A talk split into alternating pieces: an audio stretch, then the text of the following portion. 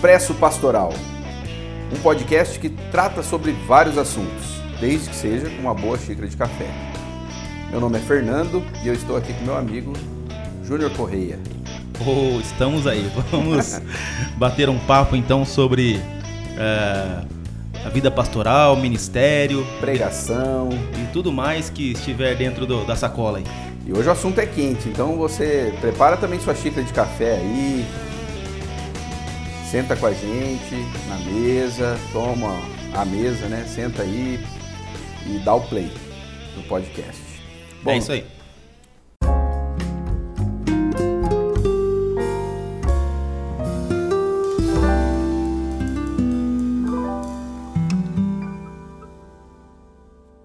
Primeiro, ô Júnior, eu queria perguntar para você como que como que começou assim a sua trajetória? É, fala um pouco assim da sua trajetória, o que que você faz, para o pessoal te conhecer, né?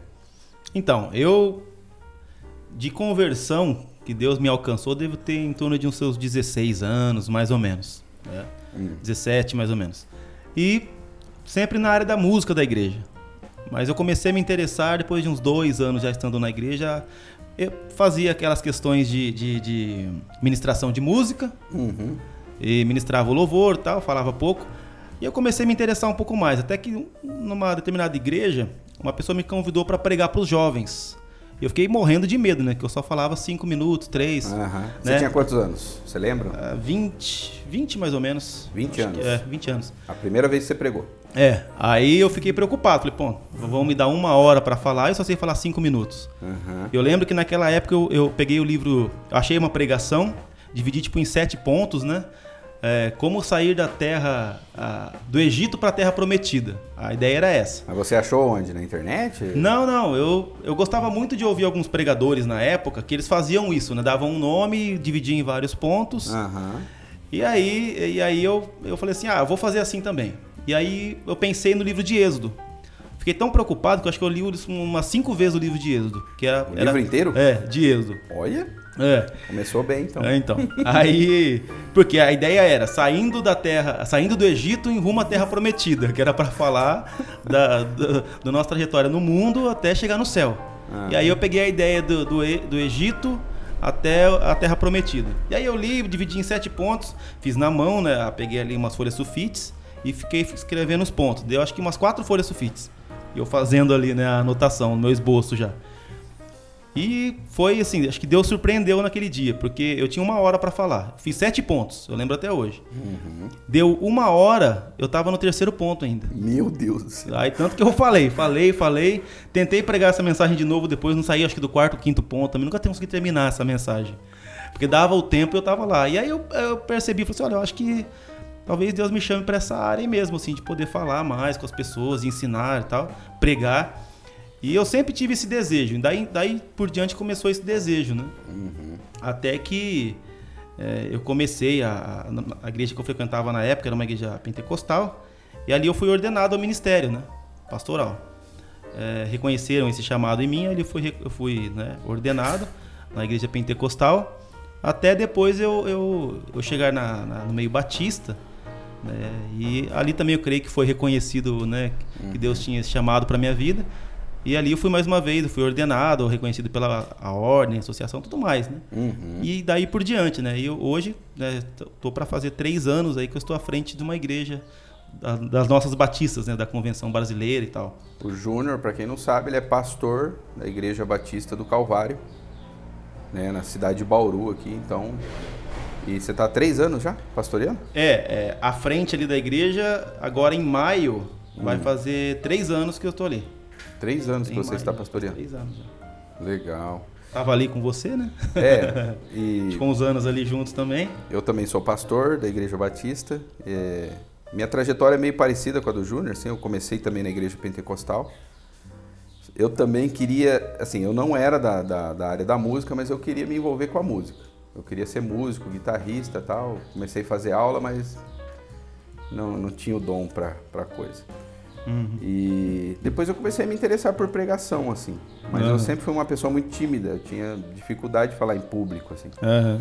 E aí me convidaram uma vez para falar num culto no lar, que é tipo uma célula hoje, assim. Hum. E tinha cinco pessoas. Eu, eu lembro que eu me preparei, assim, eu pensei, nossa, eu vou falar tanta coisa e tal, e tava super empolgado. Quando eu cheguei lá, cara, passei mal, assim, não consegui falar mais do que cinco minutos. Diferente da sua pregação, a primeira sua, a minha foi cinco minutos e eu saí super frustrado. Nervoso. Depois, aí eu preguei para um culto de jovens. Aí eu consegui pregar uhum. e, assim, teve um reconhecimento da igreja, assim, que, pô, oh, você tem o dom para uhum. pregar tal. E aí eu comecei a me dedicar. Da, do, do, meio pentecostal fui para Batista, fui ordenado, igual o uhum. Júnior também, né? E tô há 11 anos pastoreando uma igreja batista na cidade de Bauru. Hoje chama Batista da Graça. Uhum. É, antiga Igreja Batista no Jardim Marambá. É, vale e... ressaltar que, né? Ah. É, possivelmente seja a Igreja Batista hoje de Bauru, né? Que mais forma-se pregadores, né? É, pode ser. Se for pensar no número de pessoas que saíram dali para assumir igrejas, é, eu acho que a igreja em Bauru, das batistas da nossa convenção, pelo menos, né, que a gente pode falar com mais propriedade, é a que tem mais exportado pregadores. Né? É. É um trabalho feito ali, né? Com, com os pregadores que chegam ali. Então, uma coisa que me ajuda bastante assim, a entender é, essa questão da, da oportunidade da pregação para jovens pregadores foi o que eu foi o que fizeram comigo no meio pentecostal. Uhum. Lá é, eu acredito que no meio pentecostal isso é muito forte, né? Sim. Essa questão da oportunidade assim. E, e, das pessoas começarem bem jovens. Eu, a primeira vez que eu preguei eu tinha 17 anos. Uhum. Então, assim, é, eles. O, o, jovem no meio pentecostal, ele. Tem mais chance. Parece. Tem mais oportunidade, né? É. E como eu fui criado lá no meio, eu trouxe isso para o meio batista.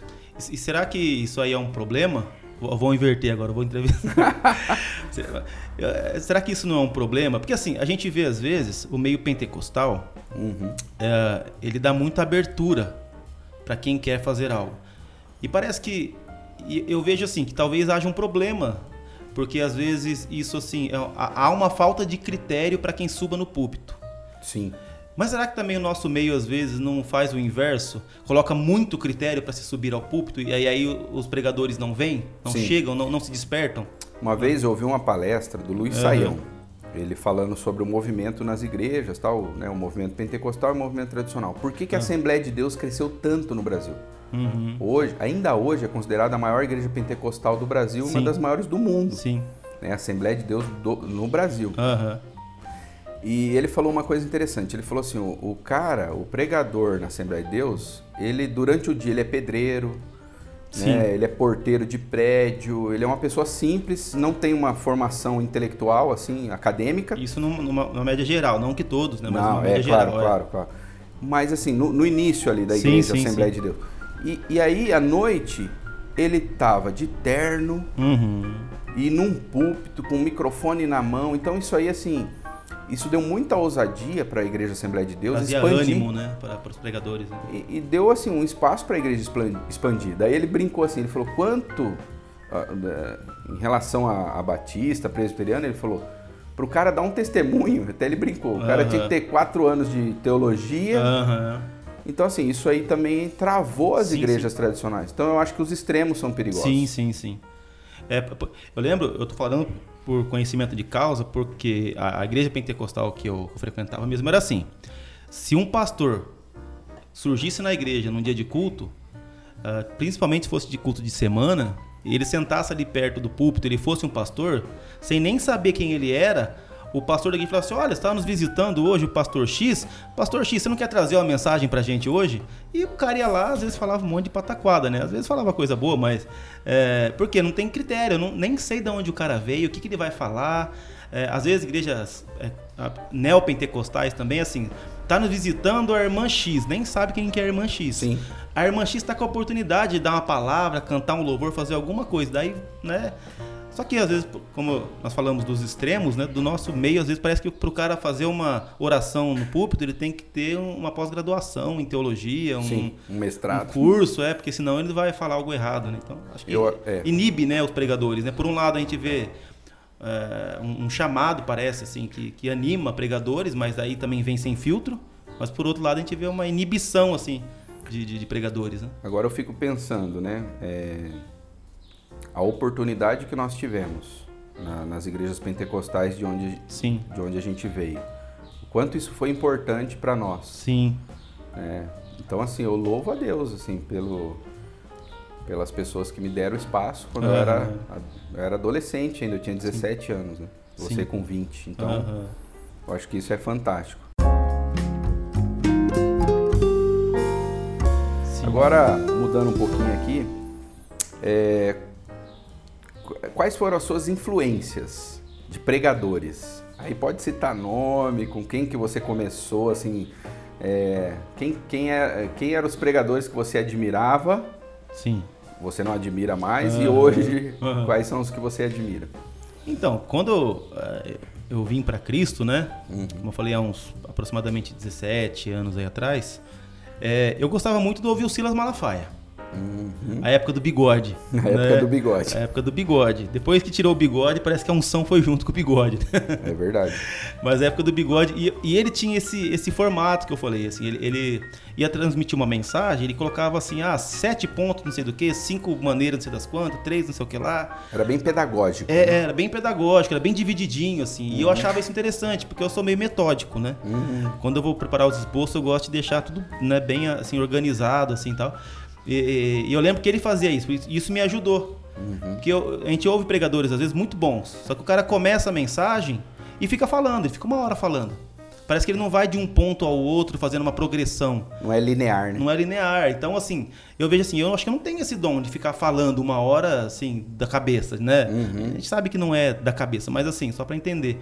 Eu lembro que o Silas fazia isso, ele dividia os pontos, assim, tal, e, e ia meio que caminhando dentro, dentro desses pontos. Uhum. Falei, bom, para mim, que eu acho que eu não, vou, não tenho muita habilidade de falar, dividir em pontos fica mais fácil. E eu gostava das mensagens dele. e aí, e também na mesma época eu gostava de ouvir o Caio, depois, o Caio Fábio. Sim, Caio é, Fábio. E assim, Caio Fábio anos 90 também, né? Sim, da mesma forma claro. tem o Silas Bigode, né?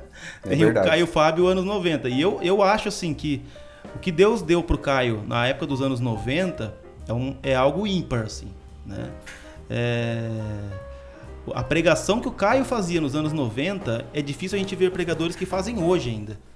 É, a gente sabe que depois dos problemas que ele teve ali na, a virada do ano ali pro ano 2000, né? Virada do milênio ali. Uhum. Ele teve problemas sérios, é, familiares tal. E isso fez com que ele retornasse depois diferente, né? Sim, com outra forma de vida, é. né? outra forma de pregação, de uma outra teologia, uma outra teologia, é. veio outra pessoa, né? É verdade. E, então assim, eu gostava muito tanto do Silas quanto do Caio, né? Uhum. É, são linhas diferentes, mas também quando a gente não tem uma, uma confissão de fé declarada, a gente absorve tudo sem nenhum tipo de criticidade, né? Sim. Também. Então é, é, é como hoje, assim, alguém fala assim, olha, eu gosto muito de ouvir uh, o Augustus Nicodemos e gosto muito de ouvir o Luiz Hermínio, por exemplo, só para citar como exemplo. E são duas teologias bem distintas, mas Exatamente. se você não tem uma criticidade, é, uma confissão de fé, por exemplo, que determina até onde você vai, até onde você não vai, você acaba ficando sem filtros. E eu, né, como todo iniciante, digamos assim, no mundo da teologia, não tinha filtro nenhum. Então eu ouvia é, Caio Fábio gostava e eu ouvia é, o, Silas, Silas Malafaia. Malafaia e gostava, né? Apesar de que o Silas era bem diferente também naquela Sim, época. Sim, ele né? era então, muito mais ortodoxo. Então, antigamente eram essas referências aí, né? E aí eu comecei a futuramente, é, depois disso, né? É, eu comecei a conhecer mais a teologia reformada. Uhum. E aí eu tive acesso aos livros de Lutero, a, a Charles Spurgeon, né? Uhum. Através dos, dos áudios do José Bessa, conheci as pregações de José Bessa. Sim. É, daí eu tive contato é, por volta de 2009 ali com a teologia reformada. Né? E aí eu comecei a ter outros, é, outras pessoas como referência, né? E aí a gente começa a conhecer Steven Lawson, John MacArthur, a gente começa a conhecer no Brasil Augustus Nicodemos, Hernandes Dias Lopes, né? E esses caras começam a ser meio que uma referência, assim, é, de forma maior, né? Sim. Paul Washer, Sim. né? Aí você encontra alguns, né? Ravenhill, Leonardo Ravenhill, David, David Wilkerson, A.W. Tozer, né? Que tem pregações que dá para ser ouvida ainda, né? Desses homens na internet, né? Sim. E aí acabam se tornando essas referências, né? Daí a gente começa a entender de pregação expositiva, É, e, e Esse aqui é o Aslan, viu, Esse é- pessoal? É, é. o cachorro do, do Júnior. dando uma, part- dando uma participação especial aqui. É. E aí, a gente começa a ter ess- essas pessoas como referências, né? É, e, e no Brasil, assim, né? Fora Augusto Nicodemos, Hernando Dias Lopes, a gente tem também aí é, o Emílio, né? Emílio Garófalo, né? Que com certeza é um dos melhores expositores da palavra que a gente tem hoje no Brasil. Que, dentre outros, tem muitas pessoas Sim. também. Né? E... É, do, do, do, do- do seu gosto, né? Sim, sim, sim. Pra gente. É, tô falando das minhas mesmo, assim, minhas referências, assim, quem eu. É, eu, eu comecei ouvindo também Silas Malafaia. Na, na Uhum. verdade, antes do Silas, eu. Porque eu sou um pouco mais velho que o Correia, né? eu tenho 39 anos. Você tá com quanto? 33. 33. Então, eu comecei ouvindo Takayama. É o. É. japonês, né? É, então, você acha também pregações dele na internet. Hidekazu Takayama, né? Também é um, assim, depois se envolveu com política e sei É. lá, não- né? Mas assim, eu, gostava muito do Takayama, um japonesinho baixinho, cara, mas que tinha uma voz de trovão e, e tinha assim um jeito de pregar peculiar, né? Aham. Ele pregava com pedestal. Então assim, um pastor da Assembleia de Deus, ele usava o pedestal assim e tal. Numa época que, que ninguém usava, né? É, e, e assim, uma pregação muito assim dura, assim, é, Eram os cajados, né? é Os famosos cajados. É marreta de Jesus mesmo, Uhum. cara. Era um negócio assim. E eu lembro que eu comecei a pregar. Então, assim, você acaba meio que seguindo. Aham. O formato, né? De quem, É. de quem você ouve, né? Aí eu lembro que o meu pastor brincava comigo Aham. na época, né? Ele me brincava, me chamava de Takayama. Aham. E eu gostava, né? Achava o máximo. Mas depois teve o Silas. Aham. Eu, eu gostava tanto de ouvir pregação que tem uma- um fato assim na minha história que eu, eu acabei montando uma locadora de DVD, cara. Vixe. Então, assim, eu tinha todos os DVDs do Silas Malafaia pra... É, a locadora não foi pra frente, eu vendi depois pra um amigo meu. Mas é, eu tinha todos os DVDs do Silas Malafaia, Uhum. do Jorge Linhares, eu gostava muito de ouvir o Jorge Aham. Linhares. Né? O Marcos Feliciano, cara, eu era fã de carteirinha do Marcos Feliciano. Sonho de José, aquelas pregações dele lá, né? Tem, tem umas que ele pregou na, na Batista da Lagoinha. Uhum. Mas aí você acaba tendo contato com uma teologia é, saudável Sim. e aí mudou tudo, né? Aham. Foi quando eu tive contato com a teologia reformada Uhum. e todas essas referências que o, que o Júnior citou aqui também é, fizeram, fizeram e ainda fazem parte da minha vida, né? Então, Hernandes Dias Lopes, Augusto Nicodemos, Aham. é, quem mais? Steve Lawson, tive a oportunidade de ver, né? O Steve Lawson pregar pessoalmente, Paul Washer, é, então assim, é, Silas Campos, né? Sim. É, então é, a gente começou a ouvir. E aí, há poucos anos, acho que uns quatro anos, Sim. é, a gente foi apresentado ao Emílio Garófalo, Aham. que, assim, para nós é um, é um tipo diferente de pregação Sim. no sentido de estética. Aham.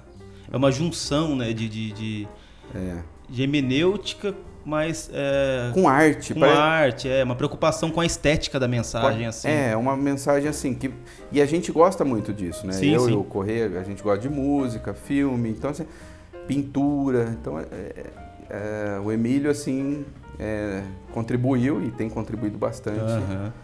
para a gente entender um pouco mais dessa questão da, da pregação, da beleza da pregação, Sim, sim, sim. né? E aí a gente vai conhecendo outras pessoas, né? Que a gente vai tendo algum tipo de. Tem pregadores um pouco menos conhecidos, né? Esses nomes são dos mais conhecidos, né? Sim. Que a gente acaba gostando, é, aprendendo também coisas com eles tal, e tal. E vai pegando um pouquinho do jeito também, né? Aham.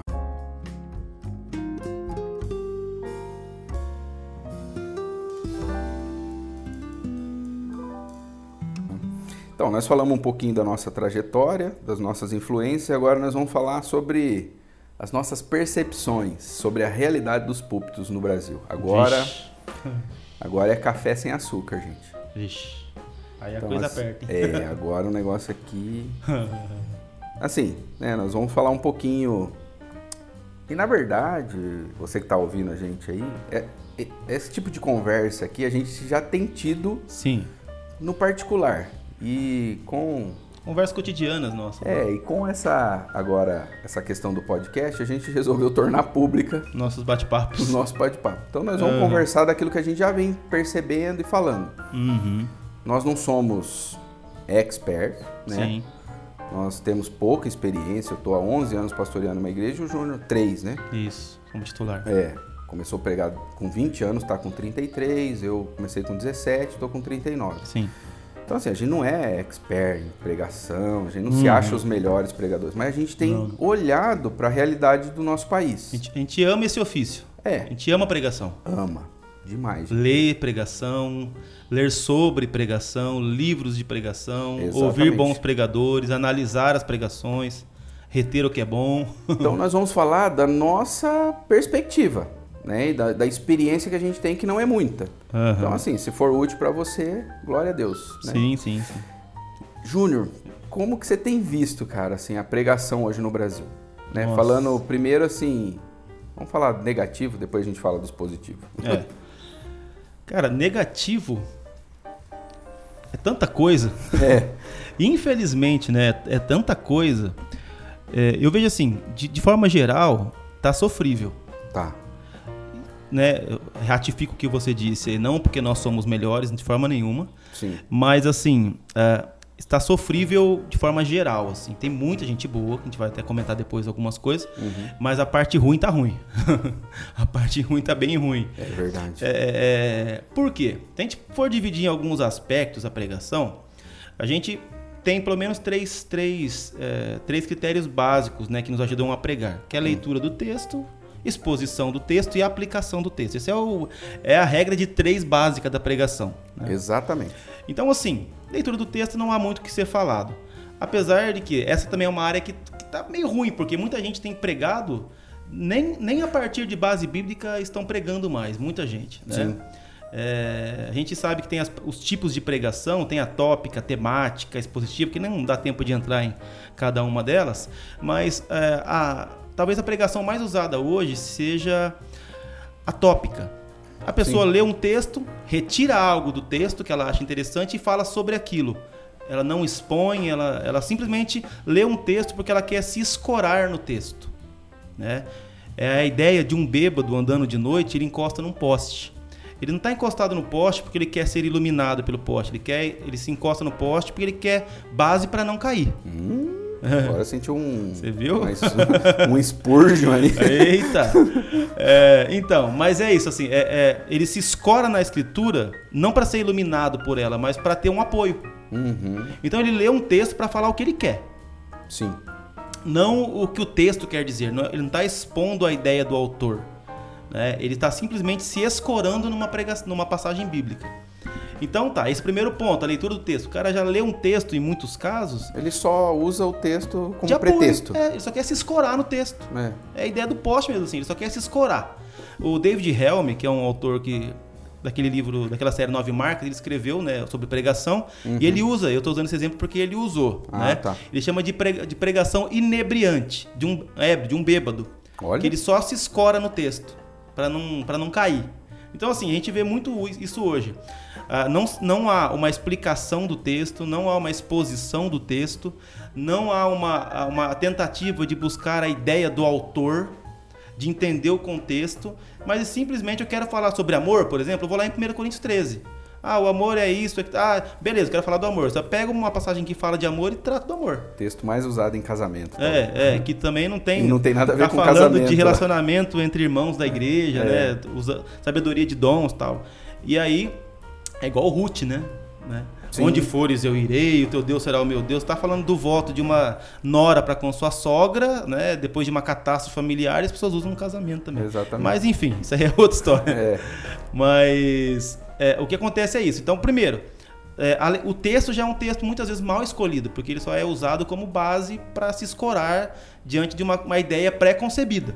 Eu já tenho uma ideia que era um texto que me ajuda. É igual uma Ah. vez o Hernandes falou, né? É, que um cara chegou e falou assim: Ah, rapaz, eu tô com uma pregação muito boa. É, qual que é o texto? Então, só falta o Só, texto. fal- não, só falta tudo, né? Mas é isso, as pessoas querem falar algo, então elas querem achar um texto que. Uhum. Aí o segundo ponto, que é a explicação do texto, Que é essa parte mais exegética? É, a, a hermenêutica, a exegese do texto, né?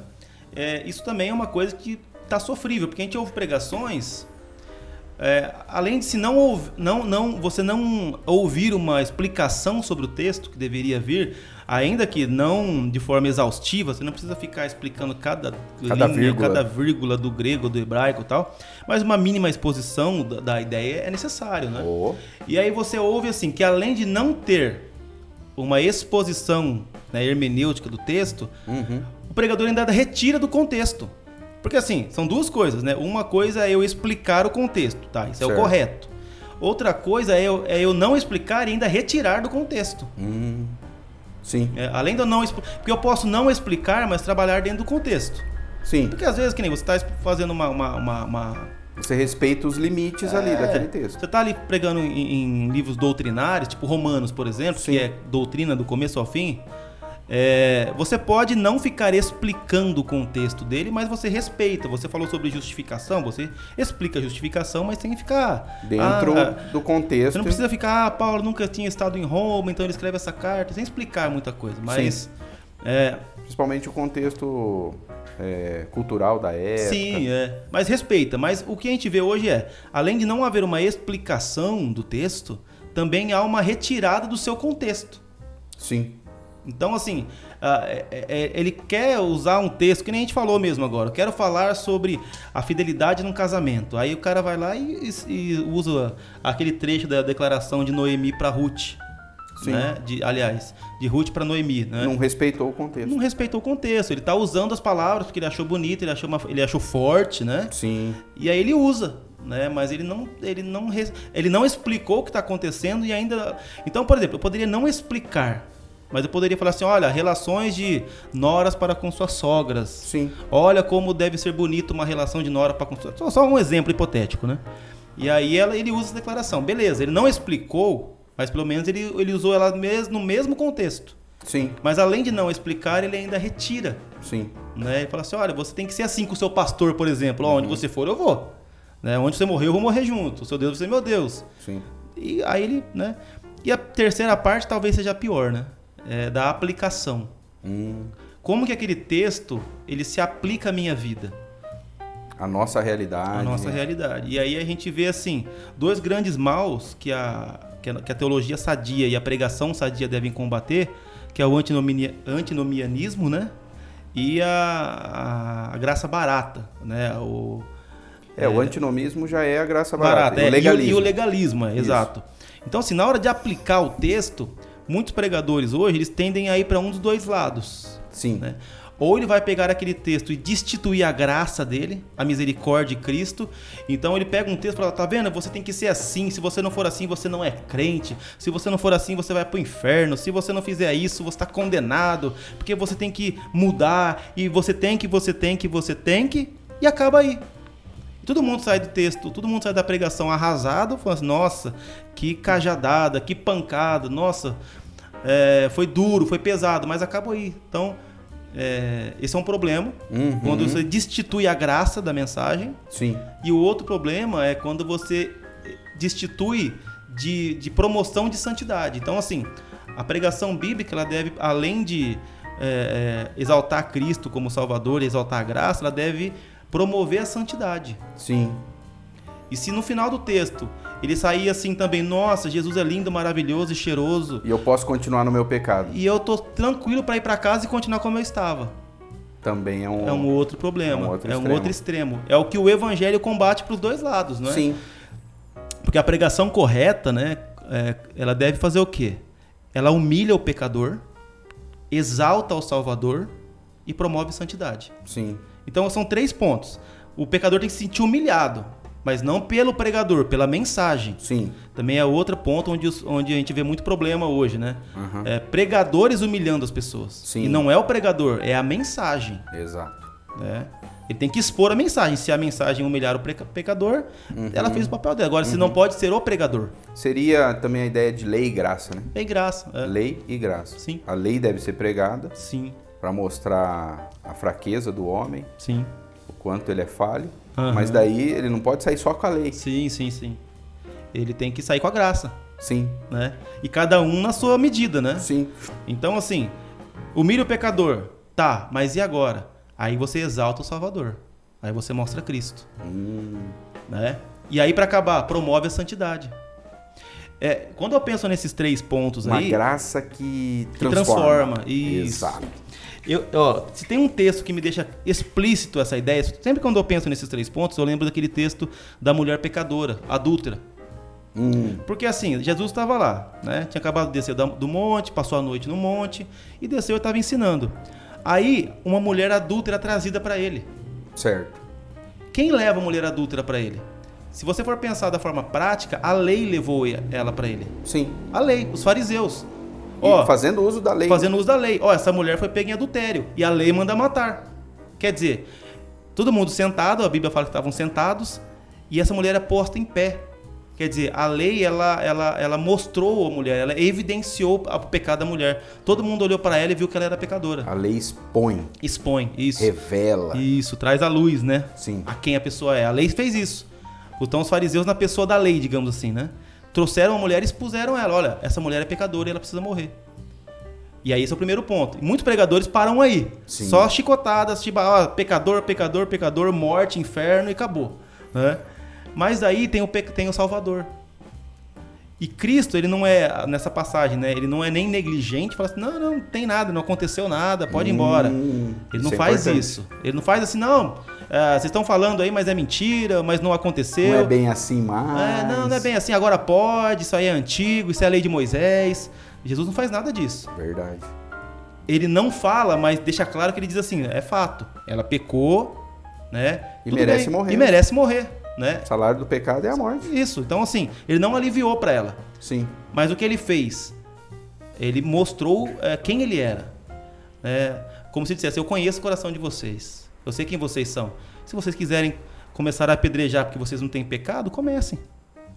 E aí todos vão embora. E aí tem aquela conversa dele com ela. E, mulher, cadê os seus acusadores? Ah, foram embora, senhor. Aí ele diz, eu também não te condeno.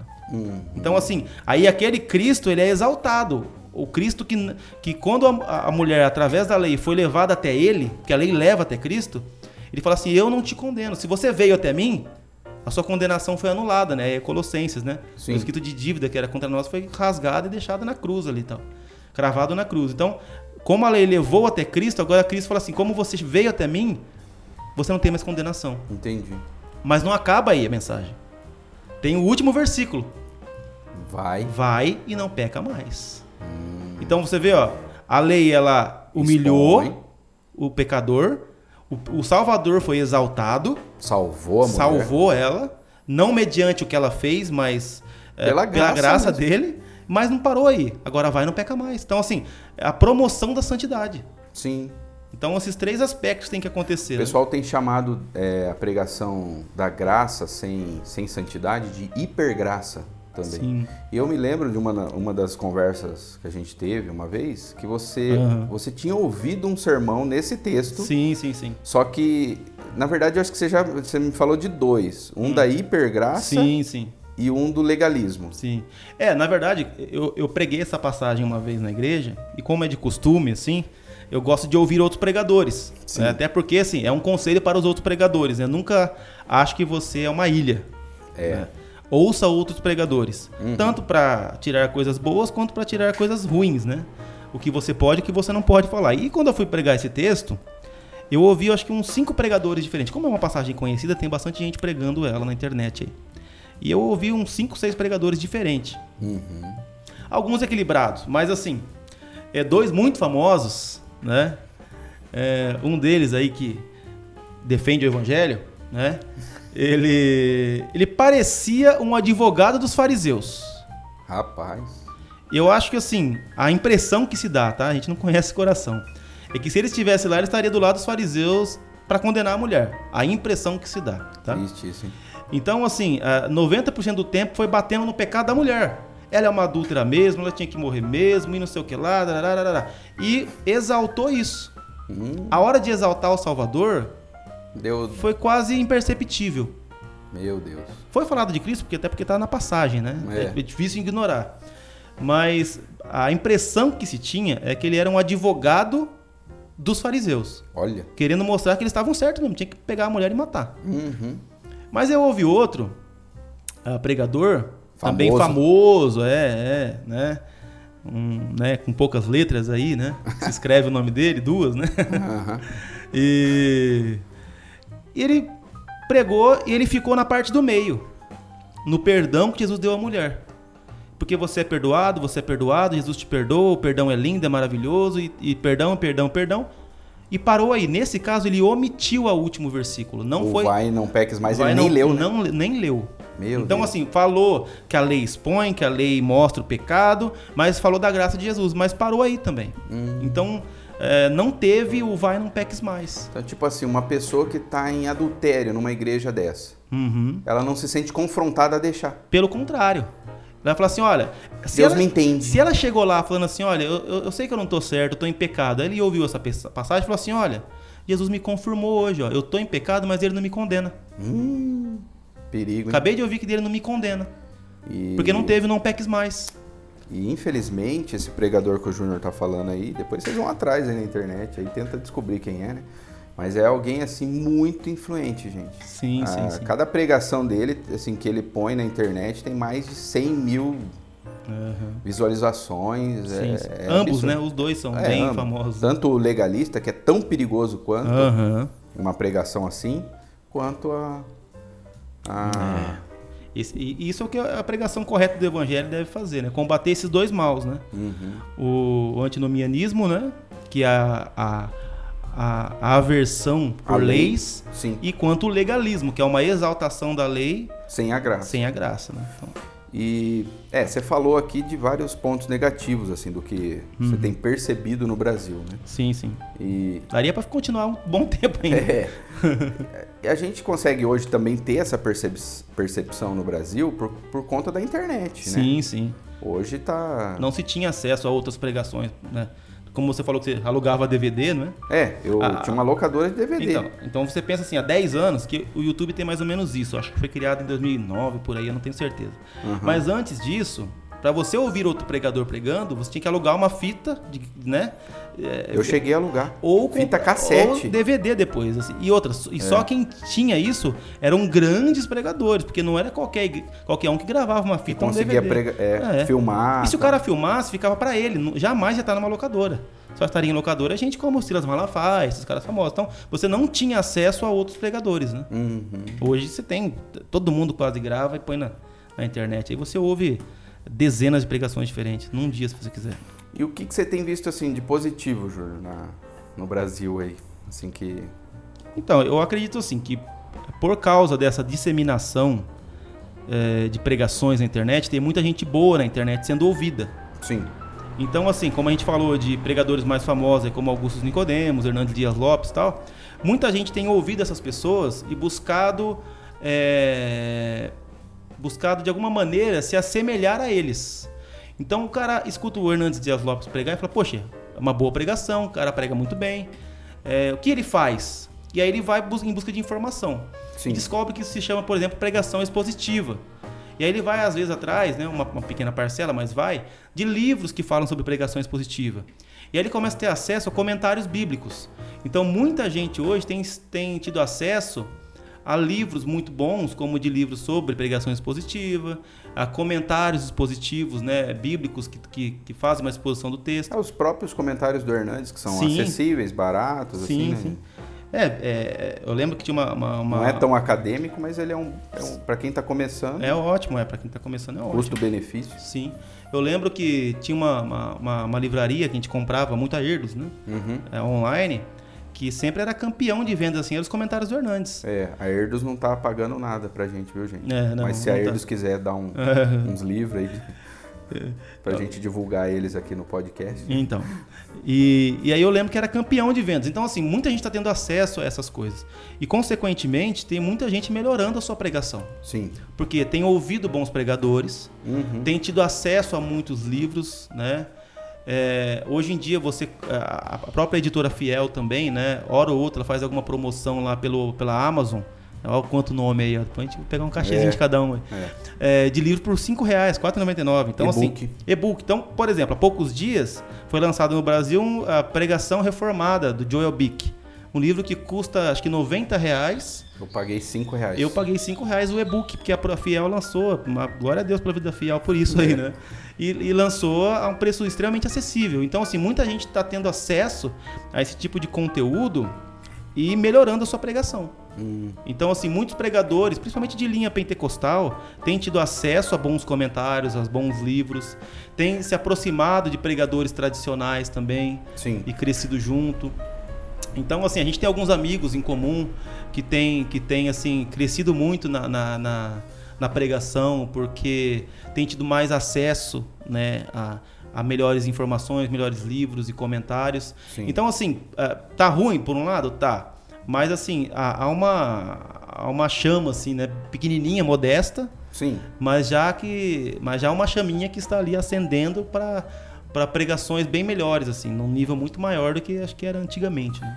Uma coisa que eu percebi no- nos- nesses últimos meses agora, uma onda assim de.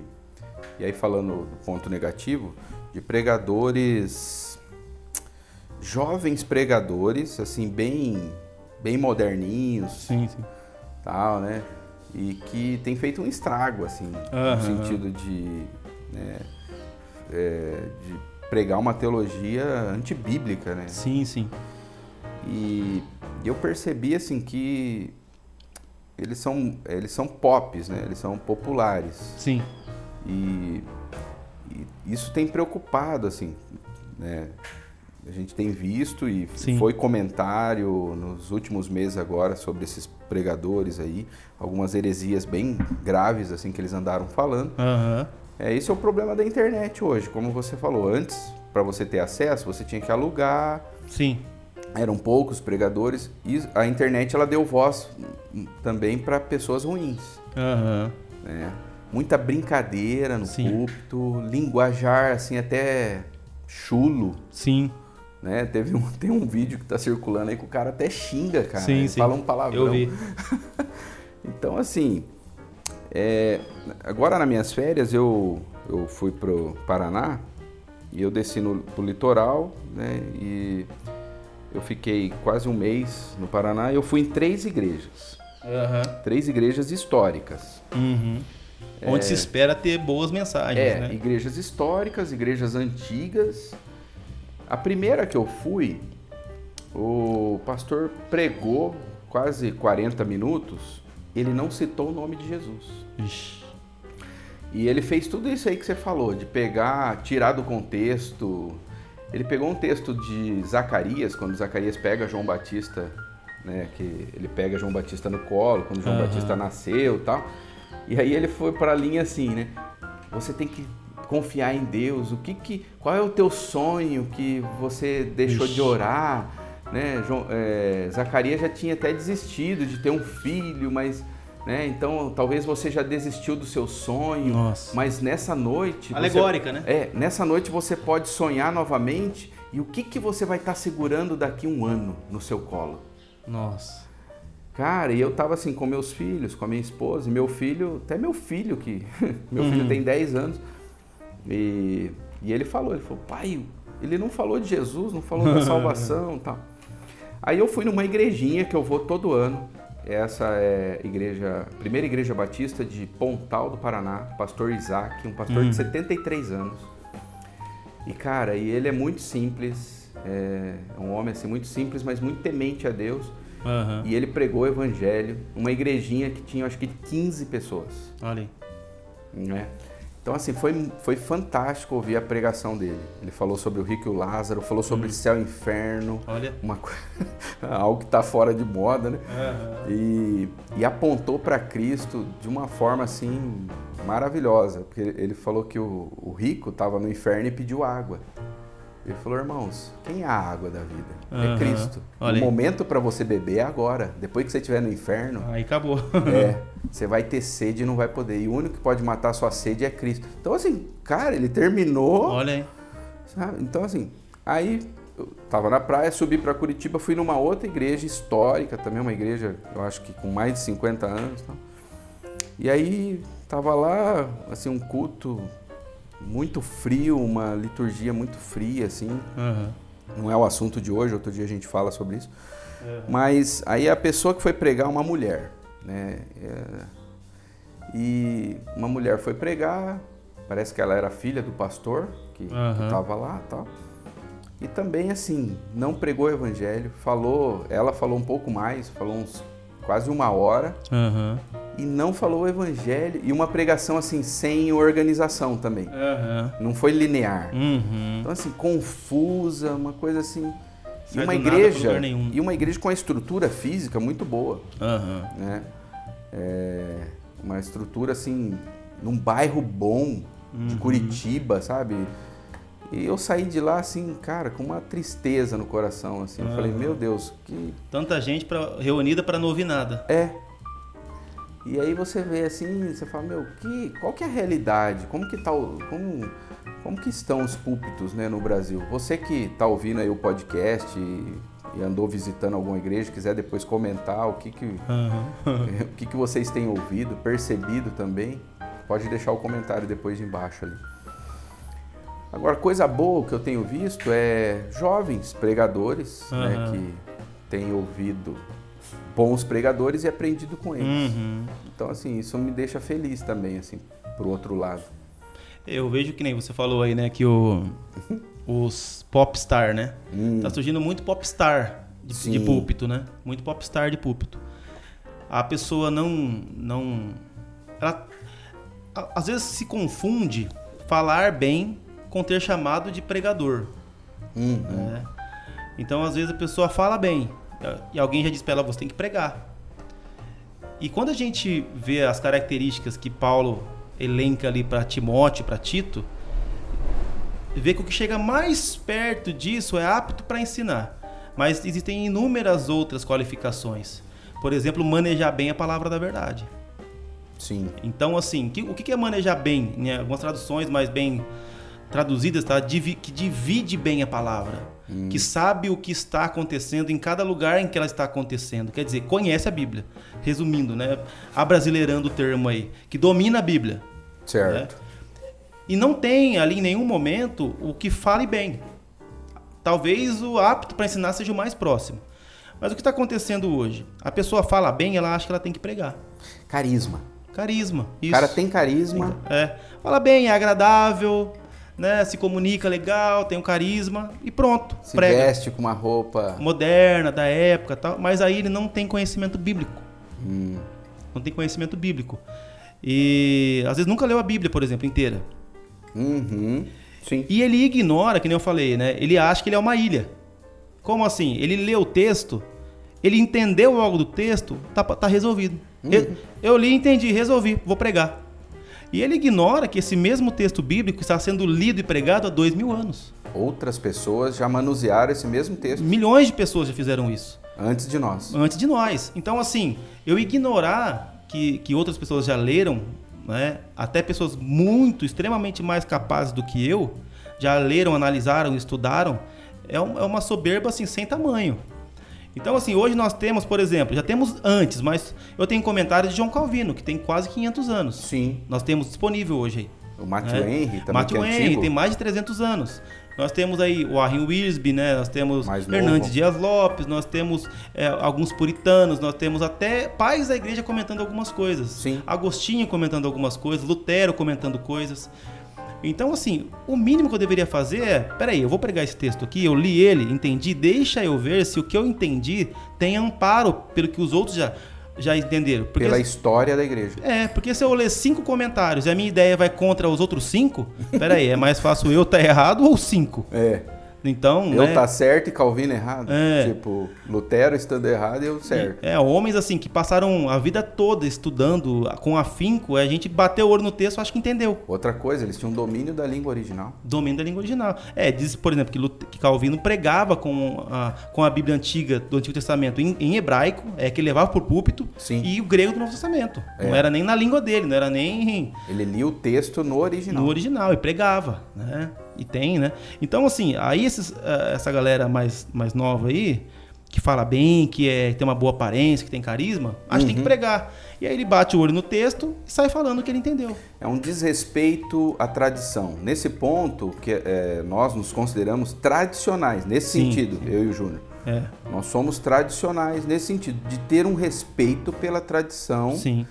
é, pela, pela história da interpretação bíblica Sim. ao longo dos anos, de como a igreja interpretou Sim. o texto bíblico. É, porque assim, é, a gente pega, por exemplo, né, só citando como exemplo, nós Uhum. temos aqui em Ba- no Brasil o Leandro Lima, Sim. que é um teólogo presbiteriano. Ah, eu não sei eh, com exatidão, mas eu sei que tem mais de 10, 12 anos que ele estuda o livro de, de Apocalipse. Sim. Sei lá, 15 anos ele está estudando o livro de Apocalipse. Como que eu vou ler uma passagem do texto de Apocalipse? Ele é uma referência. É uma referência ne- ne- nesse assunto, por exemplo, né? Uhum. Como que eu vou ler o livro de Apocalipse e, por exemplo, ler um comentário dele e o dele estar diferente do meu e eu achar que eu estou mais certo, sendo que eu acabei de ler? Tipo assim, é, eu acabei de começar a estudar Apocalipse e eu vou falar que um homem que estuda há 15 anos é, não teve tanta informação quanto eu tenho agora?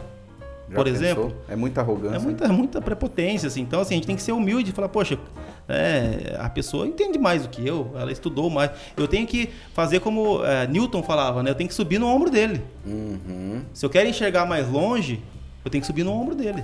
E outro, o cara chega com um negócio, uma, uma interpretação, né? Tipo, única, É. de textos que já são. Eu, então, eu acho que esse é, o, esse é o lance. O cara, ele chega meio que num, num patamar de popstar, Aham. mas pra ele ficar lá, ele não pode mais falar o que todo mundo fala.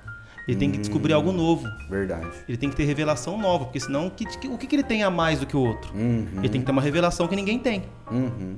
E aí é onde a gente abre a porta E o que salva, a gente já sabe, é o bom e velho, evangelho. antigo evangelho.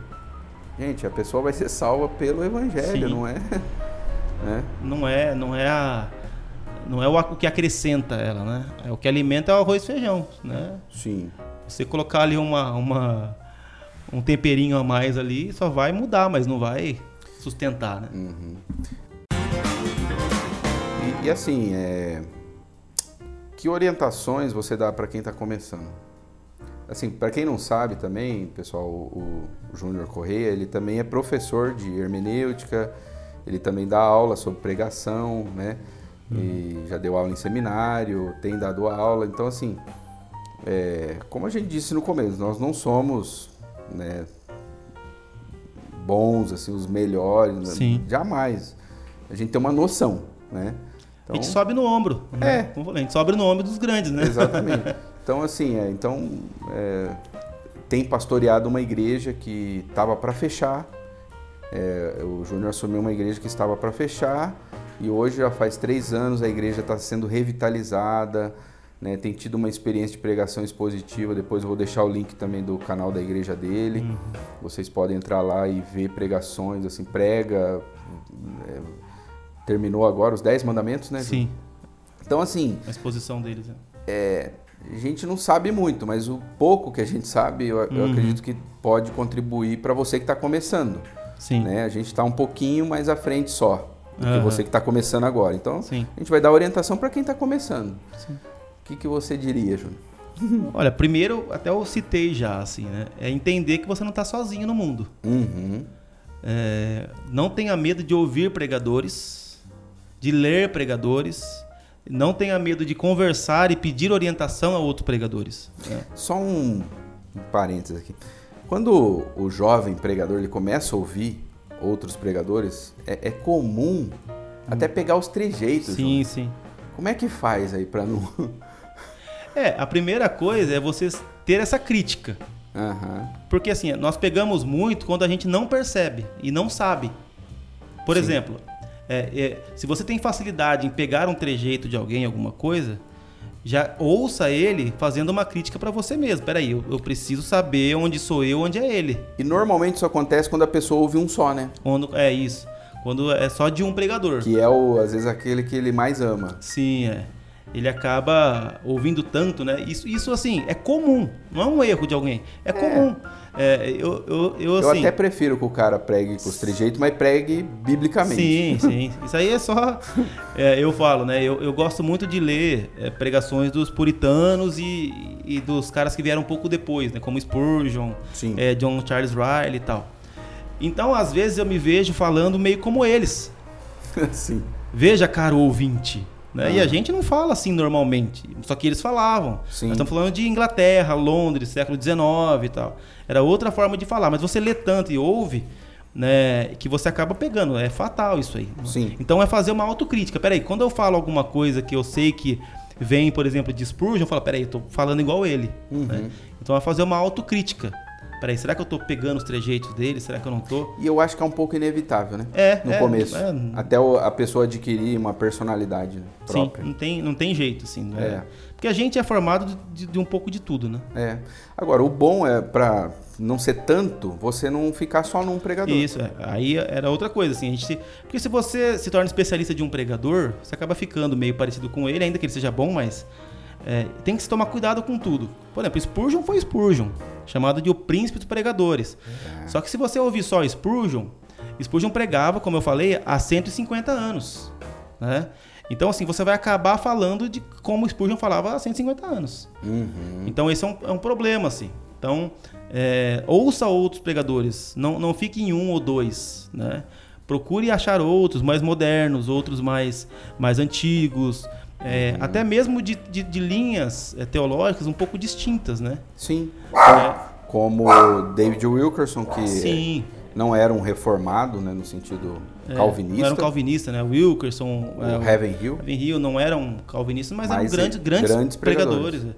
Então, assim... A.W. Tozer. Sim.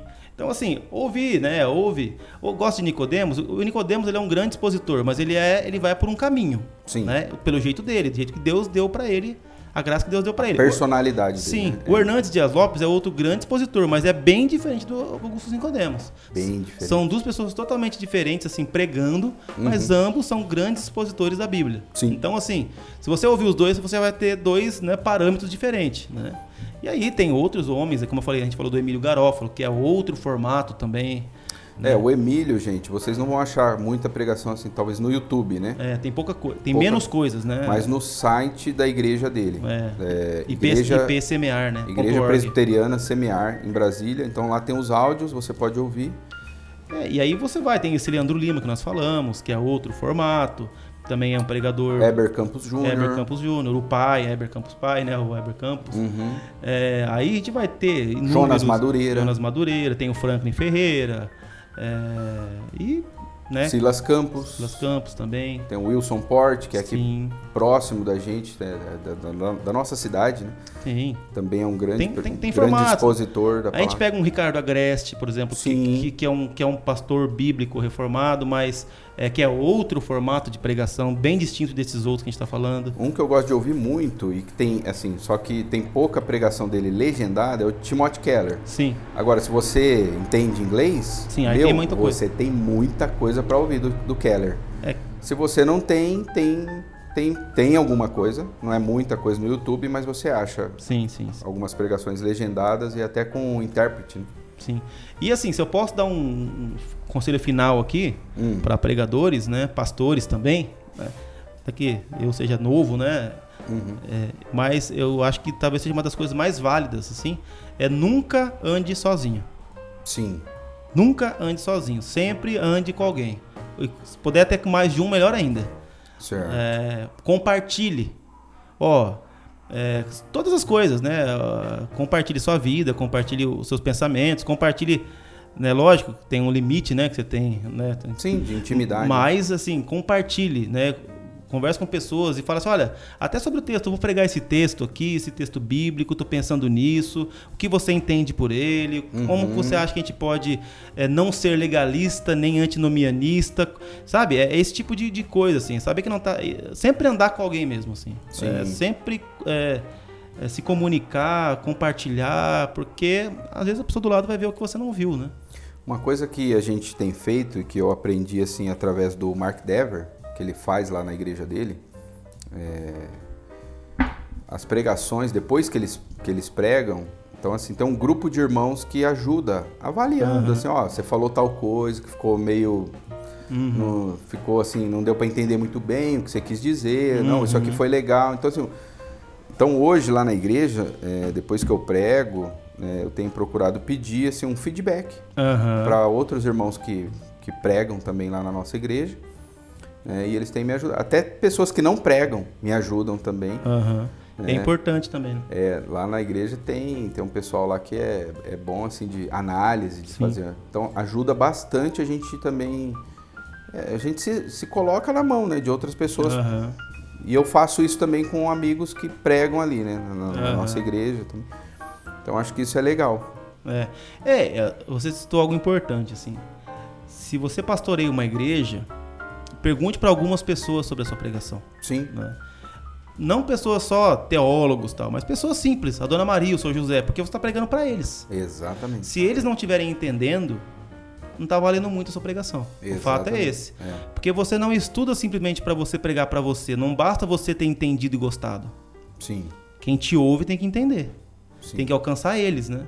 Então pergunte pro, pro simples da sua igreja se eles estão entendendo, se eles estão absorvendo, se eles estão achando algum ponto difícil, algumas palavras, algumas colocações. É como já diria alguém que eu não lembro quem, né? Uhum. Deus nos chamou para alimentar ovelhas e não Foi o Spurgeon. Spurgeon, né? E não girafas, né? Sim. Você não pode pôr o fruto lá em cima que somente alguns privilegiados possam alcançar e se alimentar. Você tem que colocar o fruto lá embaixo onde todo mundo pode pegar, né? Exatamente. Então é isso, né? Conversar com pessoas simples da igreja, se eles estão entendendo, se eles estão absorvendo a mensagem, Uhum. né? E que livros você indica, assim, dentro dessa área, assim? Livros que marcaram, assim, dá um- uns três, quatro aí. Sobre que- pregação, É, você fala, ó, meu, você tá começando agora, compra esse. ó, não é sobre pastor, mas sobre pregação. Que, ou que pode te ajudar na pregação. É. ser.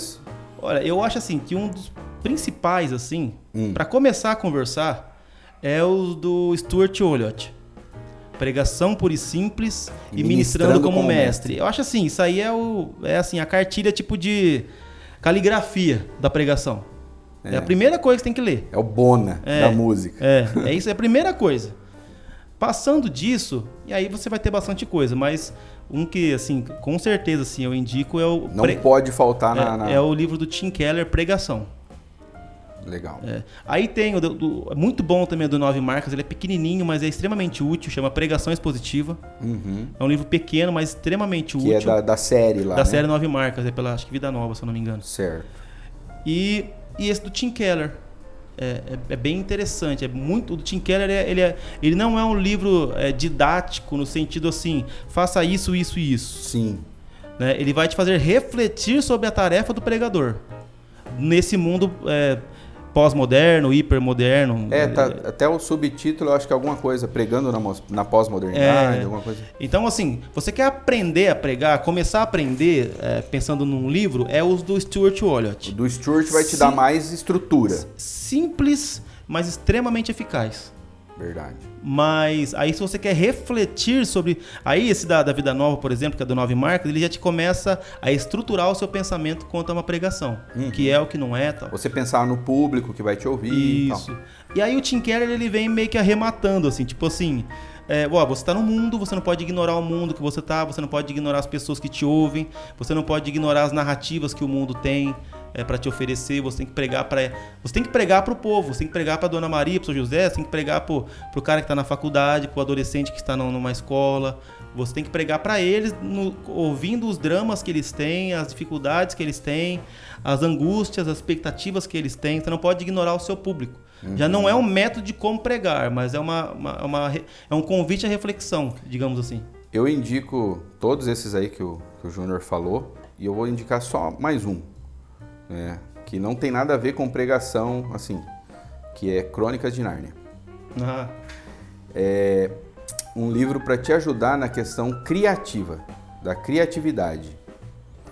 É, te ajudar assim, é, porque até o Keller vai trabalhar, acho que um pouquinho nesse livro dele, Pregação. Nós vivemos numa época que as pessoas entendem melhor através de narrativa hoje. aham. né? Então, assim, um livro que. E o, e o Horton, ele vai falar também em um dos livros dele o quanto é importante a ficção Sim. para te ajudar, assim, a. Então, melhora. Eu, eu- assim, é um livro que te. que, que contribui muito aí na, na pregação. É, a gente tem que entender assim, Deus fez o, o ser humano, né, com uma capacidade criativa Sim. e imaginativa. E a gente tem que usar essas coisas ao nosso favor, né? Então, por exemplo, se eu falar pra você agora assim, imagine ah, uma maçã vermelha na sua frente. Aliás, se eu falar pra você, vou mudar porque já falei pra você fazer, né? Não imagine uma maçã verde. É, você já imaginou. Você já imaginou. É, é- é mais forte do que. O não que eu falei, ele perde força em cima do que do- da, da, da ligação que você fez da palavra com a imagem. Sim. Por quê? Porque nós somos seres criativos e imaginativos. Então, assim, a imaginação é muito forte. Esse, esse nosso, esse nosso eh, senso de, de, criar, de criar coisas, né? De imaginar coisas. Então, assim, a gente precisa usar essas coisas durante a pregação. E Spurgeon fazia isso maravilhosamente bem. Ele, a todo momento, ele usava ilustrações que te faziam eh, eh, pensar, assim. Então, ele queria dizer assim, por exemplo, ah, você, sem Cristo, você está solto no mundo?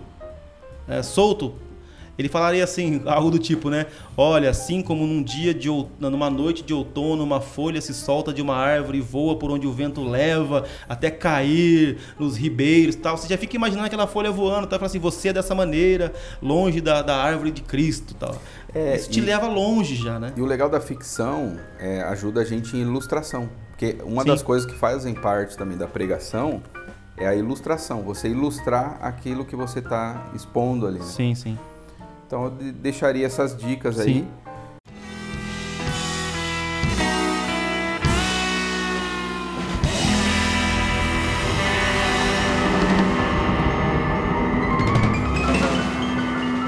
Bom, pessoal, eu acredito que está chegando o nosso final aqui.